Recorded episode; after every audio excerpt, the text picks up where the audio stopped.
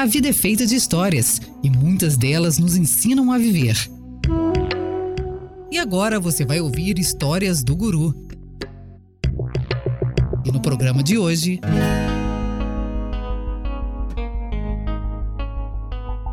Certa vez, um velho homem espalhou boatos de que seu vizinho era um ladrão. Como resultado, o vizinho acabou sendo preso. Dias depois, ele provou que era inocente, pois encontraram o verdadeiro ladrão que confessou o seu crime. Depois de ser solto, ele processou o velho por acusá-lo injustamente.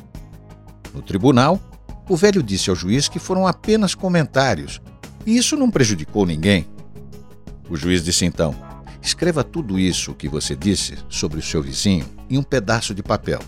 Depois, corte-os e no caminho para sua casa jogue fora todos esses pedaços. E amanhã, volte aqui para ouvir a sua sentença. No dia seguinte, o juiz disse ao velho: Antes de lhe dar a sentença, você terá que sair e recolher todos os pedaços de papel que você jogou fora ontem. O velho disse: Não posso fazer isso? O vento já espalhou para todo canto. Eu não vou conseguir juntar. O juiz então respondeu: da mesma forma, comentários simples podem destruir a honra e a reputação de uma pessoa, a tal ponto que não é possível consertá-la. Portanto, se você não pode falar bem de alguém, melhor não dizer nada.